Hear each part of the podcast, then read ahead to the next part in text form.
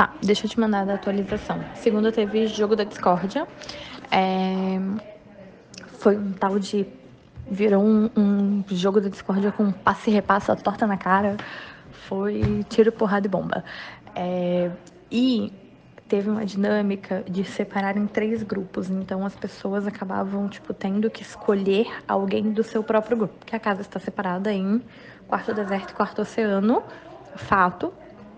E aí nessa dinâmica meio que teve horas que tinha assim, tinha grupos que estava só o quarto deserto, tinha grupos que estava só o quarto oceano. A Marvel ainda fez uma colocação que falou assim, a dinâmica de hoje meio que parece que não tem ninguém gostando que a gente jogue em grupo. E realmente tá meio chato, meio pesado que a justificativa é, ai, ah, porque é o grupo, ai, ah, porque é o grupo.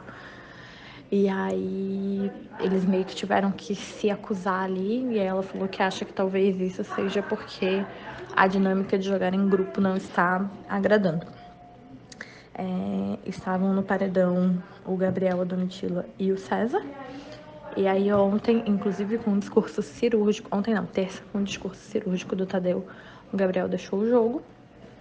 E aí ontem eles deram um, um revival da casa, assim.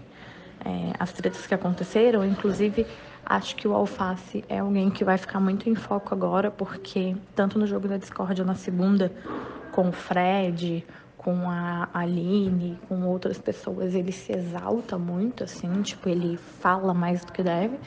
E aí, ontem, no caso acho que foi na terça, mas passou no programa de ontem, ele e a Kate tiveram uma discussão por causa de banho. Ela tava na fila pro banho, ele entrou na frente, ela falou e ele, tipo assim, que meio que, assim, eles fazem o recado a princípio antes de ter qualquer tipo de informação, mas eu não acho que tenha uma, uma lógica é, eles mandarem um recado, até porque a ideia é que o jogo tenha menos interferência de fora possível, né? Mas é isso.